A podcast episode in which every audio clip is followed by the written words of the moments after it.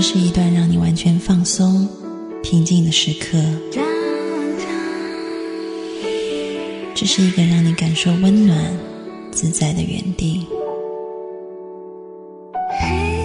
在当下，在这里，你可以真诚的面对自己。我是你的心灵守护者，我是安安老师。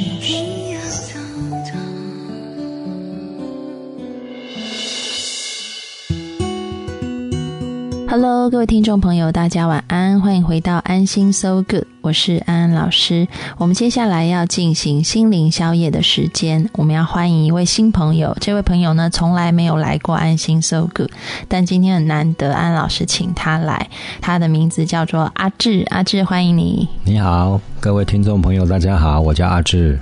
阿志的出现，终于为我们，就是全部都是几乎我们所有的来宾都是女性。对，男性很少很少，你是第二位哦，是啊，对。然后今天安安老师为什么邀请阿志来呢？其实很重要的一个原因，阿志是一个每天生活都很快乐的人。然后呢，我觉得阿志是一个很幸福的人，因为他每天的生活好像就是他都不用上班，然后 然后每天就是可以。嗯，他的工作就是吃美食，然后品茶、品酒、品咖啡，然后去旅游，然后每天就是很快乐这样子。但他却不是富二代，所以我想要邀请他到节目当中来分享一下，为什么不是富二代却可以过这种日子？呃，前提我觉得有过程啊，因为。我记得我五六年前哦，应该是六年前，我跟很多朋友讲，我就跟他们讲说，你们注意听哦，我今年有一个理想，嗯，我希望把我的工作给生活化，嗯嗯，然后第二年，你那时候从事的工作是什么？我以前从事的工作就经营咖啡馆嘛，还有。卖保健食品啊，那难怪啊，因为你经营咖啡馆，本身你的工作就应该很愉悦吧？就是每天就是跟客人聊天啊，煮咖啡就很浪漫，很像。但是我告诉你，都亏损啊。那我刚创业的时候，抱着一个满怀的理想，但是真的现实跟理想是有距离的嘛。嗯，我那时候开咖啡馆前三年几乎都亏损的。嗯哼，嗯，但是也。我告诉自己也没有关系嘛，嗯，想说我把最好的去呈现给我的朋友、我的客户，因为那时候我做了一个蛮大胆的，你知道吗？我们现在去咖啡馆嘛，嗯，这个咖啡馆顶多大概十来种就很多了嘛。你知道我的咖啡馆的 menu 有像一本小册子这么厚，大概有六十种咖啡，全世界只要你想到的国家。所出产的我都有。天哪，六十种，嗯，所以全部都在菜单里。对，那那客要是我是客人，我进来我会很惊慌哎，我到底该选哪一种？当当然我们会介绍嘛。那你是你知道为什么会亏损吗？就是因为压货太多，对。还有一点就是说，因为咖啡太多种类了，那。我又很希望说，让我的朋友能够更多类的去接触。常常他们点一杯，我送两三杯啊。哦，就是想说，譬如说他今天点的是什么巴拿马，你就说那你也试试伊索比亚。对对，然后你也试试什么？对啊，就是试试呃，试试中美洲啊、中南美洲啊、非洲啊、亚洲啊。那我几乎我都会多样化的给我的一些客户群能够去接触接触一些。所以说那时候，你这样不亏也很难吧？对呀，但是我亏得很开心呐。想说，既既然开了就不怕亏嘛，对不对？那把我们真的想要呈现的就呈现嘛。嗯，那也是因为我，我我这么的坚持，真的是终于打平了。那在这个大概花了多久的时间？三年啊，嗯，花了三年的时间。本来就你就会看，慢慢慢慢。起来嘛，嗯，那你也慢慢可以掌握到一些客户，有一些忠实客户，然后有一些新的客户进来，所以说到三年过后就基本上就打平了。但也是那打平之后，应该就是开始很快乐的人生啊，又没有亏损，然后每天就是泡咖啡，然后跟客户聊天。没有啊，那时候有很多阶段呢。其实那种心心境还没有这么的平稳。嗯，其实你想想看嘛。我我说过那个是很现实的，就是说你虽然没有亏损了，但是你没有时间啊，你没有自己的时间。嗯，上班本来就是你在咖啡馆就是要一直待在那边。对，而且我没有休假，我三年几乎没有休假。小米以前是那个开服装，嗯对，他是开那种设计店的，嗯对，然后他他也是三年的开那个店的时间，然后他也是花了，他几乎也是没有什么没有什么周末的，嗯哼，对，但是他却跟我说，他在店里面还是相对来讲很自由，因为他可以请请人顾店呐、嗯然后他出去，你你没有办法那样做吗？是可以啊，但是问题，我那时候也有请人嘛，然后问题是我们的朋友都想要找我啊。哦，就是想要看到你，对，因为就是说，你今天在经营咖啡馆，其实有很多客人不只是说要喝咖啡，而是要透过跟你互动。嗯哼，我觉得，因为一个在店的一个灵魂人物很重要。嗯因为我发现以前我的咖啡馆好像是心灵咖啡，嗯，很多朋友有很多问题，他会想要借由喝咖啡跟你聊。哎、我们干脆以后来开，不要叫心灵宵夜了，就是咖啡时间，然后你就带咖啡来录音室煮，然后然后我们就可以回答，直接回答微博上面听众朋友的私信，嗯，你觉得怎么样？也可以啊。我们下一集来试试看哈。嗯，不是因为我是觉得说，人哈、喝个咖啡，其实你人就会放松，然后这个咖啡香，我们闻起来我们会很愉悦、很喜悦。其实我发觉在咖啡馆真的可以做很多心灵上的互动，因为我这三年哦，你知道我们那个里面有请一个员工啊，小妹妹啊，那每一次哦，她就在笑着说，一个客人走了之后，她说：“阿志大哥，你又度化了一个人。”我说：“我怎么说？你看他进来进咖啡馆的时候，就是面带忧愁，然后喝完咖啡跟你聊了之后，就是笑眯眯的离开。”我说：“这样很好啊。”那也就是因为这样子，我我咖啡馆的生意真的是越来越好。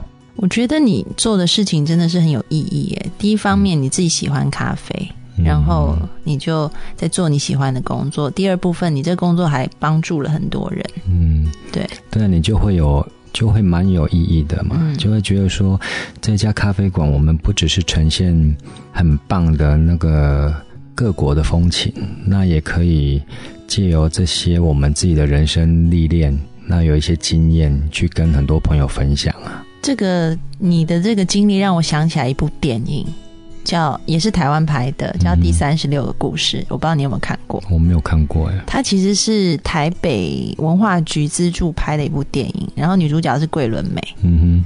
然后他那个电影的内容主要也是桂纶镁她在台北开了一家咖啡店，然后这个店慢慢的它发展出来一个模式，就是大家可以带着你家里面的东西来交换，嗯哼，然后在每一次的交换里面都有很多的故事，嗯哼，就是这个东西有属于跟着这个主人有一段的记忆故事，嗯，所以在做物品交换的时候，其实也是在交换人生的故事。嗯，然后在里面就有很多人的记忆重新被唤回，然后灵魂就得到一个洗涤。嗯哼。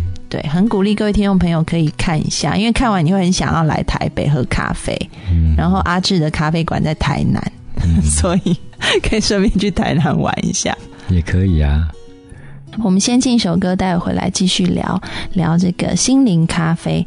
我们听的歌，今天想要由阿志来推荐，因为他的咖啡馆很特别，是听说音乐都是你自己挑的嘛。是啊，我上次听你讲，你说你有去有一次去吃日本料理，那个故事我觉得蛮有趣，你要不要跟听众朋友分享一下？我也是可以啊。那时候就是一个朋友请我去吃日本料理嘛，然后你看我们传统的那个日本料理店都是放日本音乐，嗯那时候我在我就吃，我自己都会想说，为什么为什么这么的传统？嗯为什么不能有一些改变？然后后来我第二次我就烧录了几块那个音乐交给他，然后隔了没多久，他他就打给我，就是说，他说阿志大哥，你知道吗？我们很多的顾客开始反映，就是说，哇，来你的日本料理店吃饭好放松哦。因为我有拿两种，一个是适合中午放的，一个是适合晚上的，而且都是轻音乐，嗯，就是让你进去能够很放松，就不再是放那个演歌，对对对，哎，然后后来客户吃了以后就很开心，对，就是他慢慢的客户会觉得说，原来这个背景音乐这么重要，因为他会带领着我们的身心灵会放慢下来，嗯，哎，尤其在台北那个。比较脚步很快，嗯，然后他中午吃个饭，他到你这个空间，他会，哎，怎么这个日本料理店很不一样？嗯，他放的音乐不一样，嗯，所以我觉得说背景音乐蛮重要的，但是很少人会去注意到这个区块，嗯。嗯，那要不要帮我们推荐一首？现在现在晚上应该是十点半可以听的音乐，周六哦，Saturday night，可以啊。然后阿志现在直接在我面前拿了一片 CD 给我，就说放这上面的，因为他现在有点害羞。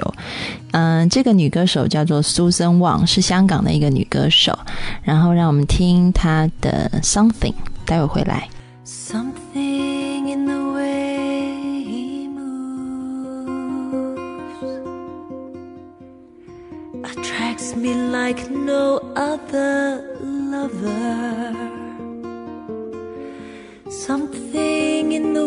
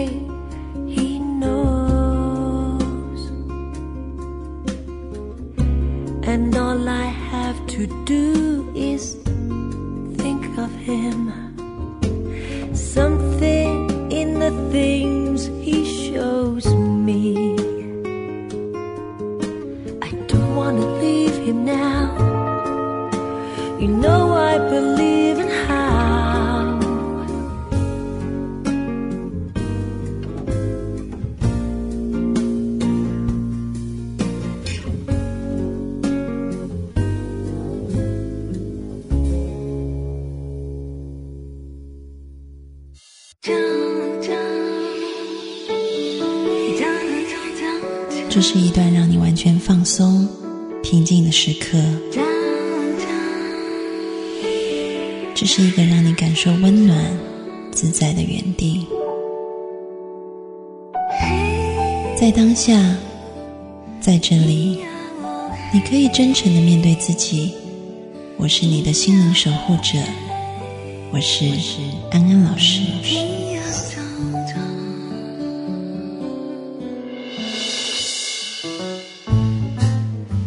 Hello，各位听众朋友，大家晚安，欢迎回到安心 So Good，我是安安老师。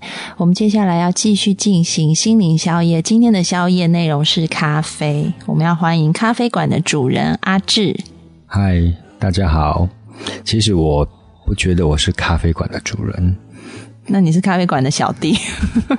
没有，我我是觉得说，其实我的空间蛮特别的，不只是咖啡，嗯，也有茶，也有酒，还有音乐。对，我觉得，嗯，我我有体验过阿志带给一系列的那种，就是这种透过饮料，然后透过美食，然后透过音乐的一系列的响宴，我觉得真的很棒。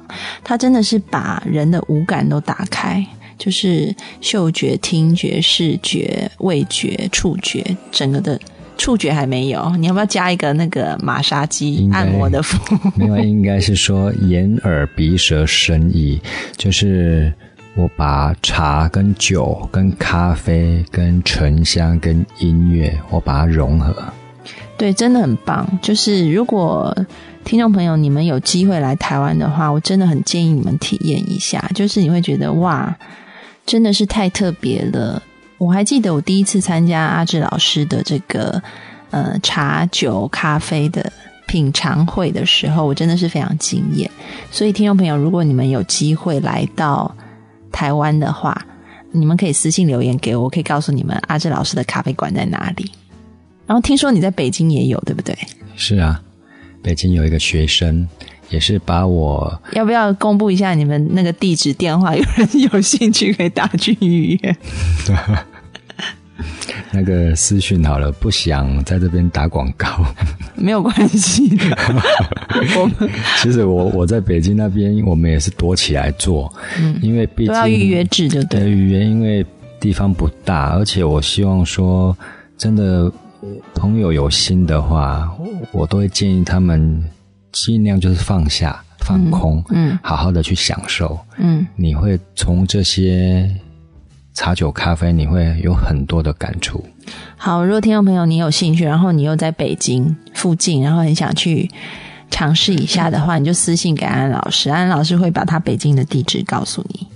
好，那我们言归正传，就是刚刚讲到说，其实你会想要把这些东西全部结合起来，然后变成一种。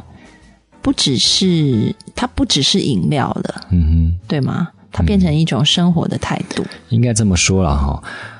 呃，茶酒咖啡，你看，从人类近几千年来，为什么都扮演一个很重要的角色？嗯，这个就是说我从以前，我从接触茶酒咖啡，我发现他们真的是非常有生命力的，我真的去喝到，让我觉得好感动。那时候我就觉得说，这么棒的东西，为什么很多人要把它分离了？但是我想，现在听众朋友可能会有一个疑问，就说：嗯，阿志老师，如果我们花很贵的钱呐，去买很好的酒、很好的茶，那当然可能就可以达到像你说的，喝了很感动。但是一般人可能没有那么多的经费去做这样的享受，怎么办？我们又不是土豪。但是我告诉你。你说花很多钱可以喝到很感动，也未必。你你讲的所有的土豪，他花很多钱，他喝了一点感觉都没有，因为他没有把心思放在上面。你可不可以讲讲你跟内地土豪接触？就是如果他们花很多钱去，因为我知道内地有很多的不一定是土豪啦，各位听众朋友，就是说他们有时候花了很多的钱去买、去囤积那些所谓的名酒啊、名茶。然后你你觉得真的那个东西是很好，然后让人真的会觉得喝了像你讲的很感动吗？嗯，我觉得有一个前提啦，就是说你对我们喝的东西的认知有多少？嗯，我们先不管说我们要做投资或怎么样，我们就以品饮来说啦。品饮来讲的话，你。我们在选择一样东西，比如说这泡茶，很多人在问我说：“哎，这个茶到底好不好？”我说：“好不好的界定是在个人，不是在于我。我我不希望说用我的标准让很多人都来认同我的标准，因为每一个人的标准不一样，每个人的喜好不一样。我讲一个最简单的，就是说你不管懂跟不懂，因为很多人现在在买茶，尤其是内地，很喜欢听故事，这个茶。怎么样？怎么样？从什么时候流传的，或是种在哪？千年古树？对对对，我觉得什么的，我我觉得这个听听就好了。嗯，因为有很多朋友说不懂，我说我教你们最简单的，我从三个方向嘛，就是说第一个，这个茶的香味自不自然，天不天然。有时候我们一闻到，我们的感觉会有一个问号，这个味道怎么这样子？这是我们的本身身体就会直接传达给我们，就好比这一泡茶的，你闻起来喜欢，你就会嗯，好棒哦，嗯，就很自然嘛，好香哦，嗯，哦，这个是第一点嘛。那第二个就是说，这个茶汤干不干净？有时候那个茶一泡，你觉得哇，那个茶汤怎么浊成这样，很浑浊？嗯，哦，这是第二个，第三个就是说，喝起来的口感，你舒不舒服？这是这是最基本的三个要件呢。但是这样讲好像还是很模糊哎，因为说真的，你说有很多茶，它加了很多的香料在里面，闻起来也是很香啊。所以我说有前提，就是说你要有一些经验，就是说你喝到质量品质好一点、稳稳定一点的，我还没有讲说。很贵的东西哦，就是说以就基本上来说，一泡好茶，天然的茶，它有这些基本要件。嗯，那你有这些要件了之后，掌握住了之后，我们再去提升嘛，嗯，再循序渐进嘛，嗯，哎呀，我也不是一开始就喝到很棒的，就是说有一些经验，那喝到最后面你就有，你就心里面有一个基准。那再来就是说什么叫做好茶？我是觉得说你喜欢的就是好茶。其实重点是，如果你不是做买卖的话，茶就是一个帮助你放松跟平静的方法。所以重点是，你在喝这个茶的时候，你是不是觉得很舒服？我觉得这一点很重要。当然啦，嗯，我们比如说我在喝茶，我也是会看心情嘛。你你是用什么心态来喝茶的？你是在评价它，说这是好茶坏茶，还是？怎么样让茶把你带到一个心灵、心灵的境界？可不可以分享一下？我其实这个有一个过程啊。嗯，以前为什么以前我喝茶到现在为品茶？我跟很多朋友分享过，就是说喝跟品差异性在哪里？喝是一个口，品是三个口。嗯，那既然要品，就是说你要打开你的感官神经。就是要多用心嘛。他们说啊，怎么打开？很简单嘛，你眼睛张开跟眼睛闭起来喝，绝对是不一样的。那你刚开始你就练习嘛，眼睛闭起来，然后在品一口茶当中，你就好好的去感受这个茶到你的口腔里面给你什么样的感觉，然后你很用心的去品饮，你会。在这当中，你可以有很多的不同的感知啊。那很奇怪哦，真的有时候茶会给你很莫名的感动，因为像我在喝茶，我到最后面我可以竟然可以喝出它的生态。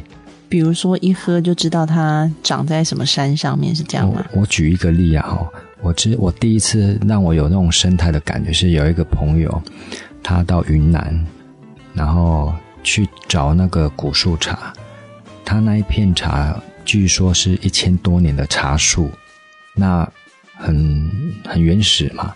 那我喝的时候，我突然感觉到怎么那种生态的，我似乎可以隐约的感受到那个生态环境就很原始、很天然。那时候真的是好感动。我觉得你讲的那个状态有点像那个漫画，有没有？就是漫画厨神，就是一吃那个寿司，然后那个上面的尾鱼，然后他就马上看到大海里面有，我告诉你，那个尾鱼在那边跳。以前我们在看漫画，我觉得哪有这么夸张？后来我发现是真实的。就你喝茶，就一闭眼就看到那个树长在某一个山上，然后随风摇摆的样子。真的，真的，而且你会有很多的意意境出来。嗯哼。所以那时候我觉得哇，好妙，怎么可以这样子？嗯。不管是茶、茶酒、咖啡都会有。所以说那时候我就想说，我怎么样去？哎，好期待你出一本漫画，然后用漫画来诠释那个但是我是觉得说那个。也不用太过了，嗯，就是我觉得点到为止就好了。也有的漫画就是 太过了嘛，那个太太夸张了，嗯。那我我想要表达的是说，真的，你去接触到很棒的茶酒咖啡，你自然而然你会去对这个大自然，你会去尊重它，会去爱惜它。嗯，因为它所以给你的那种感觉是非常棒的。嗯嗯，所以说，我我是希望说，透过这些茶酒咖啡，我我想要用我的方式去跟很多朋友分享，我从中所体会到它的美好。嗯嗯，太棒了。有机会的话呢，真的希望阿志老师可以再多跟我们分享一下，就是怎么样透过生活的方式。刚刚讲的茶酒咖啡是一种，嗯，对，那是一种饮料。我们生活还有很多很多其他方式，比如说行走啊，嗯，比如说甚至沐浴啊，嗯，因为我觉得你讲的都是一个很活在当下的一个概念，就是透过生活里面的行住坐卧去体会所谓的。你所谓的生命的美好那一块，嗯，对。今天节目差不多也到尾声了，我们希望下一周阿志老师再来帮我们分享。我们进一首歌，下周再见喽。听陈绮贞的《九份的咖啡店》，拜拜，拜拜。这里的景色像你变化莫测。这样的午后，我坐在九份的。马路边，这里的空气很新鲜，这里的感觉很特别。仰望这片天空，遥寄我对你的思念。窗外的星空像你，嬉笑不眠。这样的午夜，我坐在九份的咖啡店。这里的街道有点改变，这里的人群喧闹着。这朦胧的海岸线，是否还能回到从前？昨日的单纯，今天的事情想你，而你也早已不是你。我的心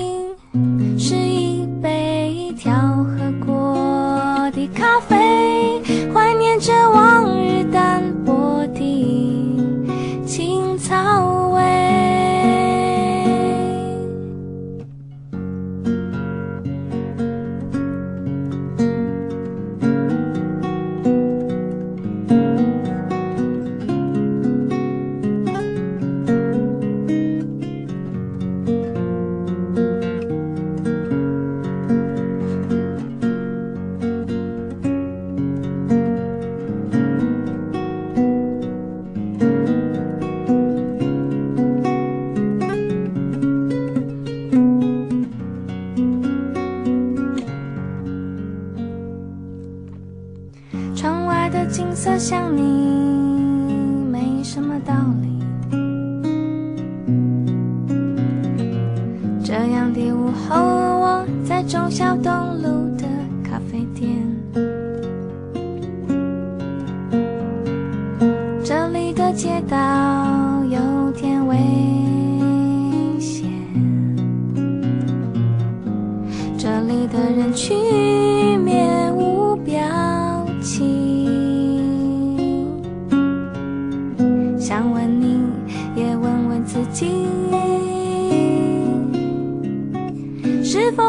还记得从前，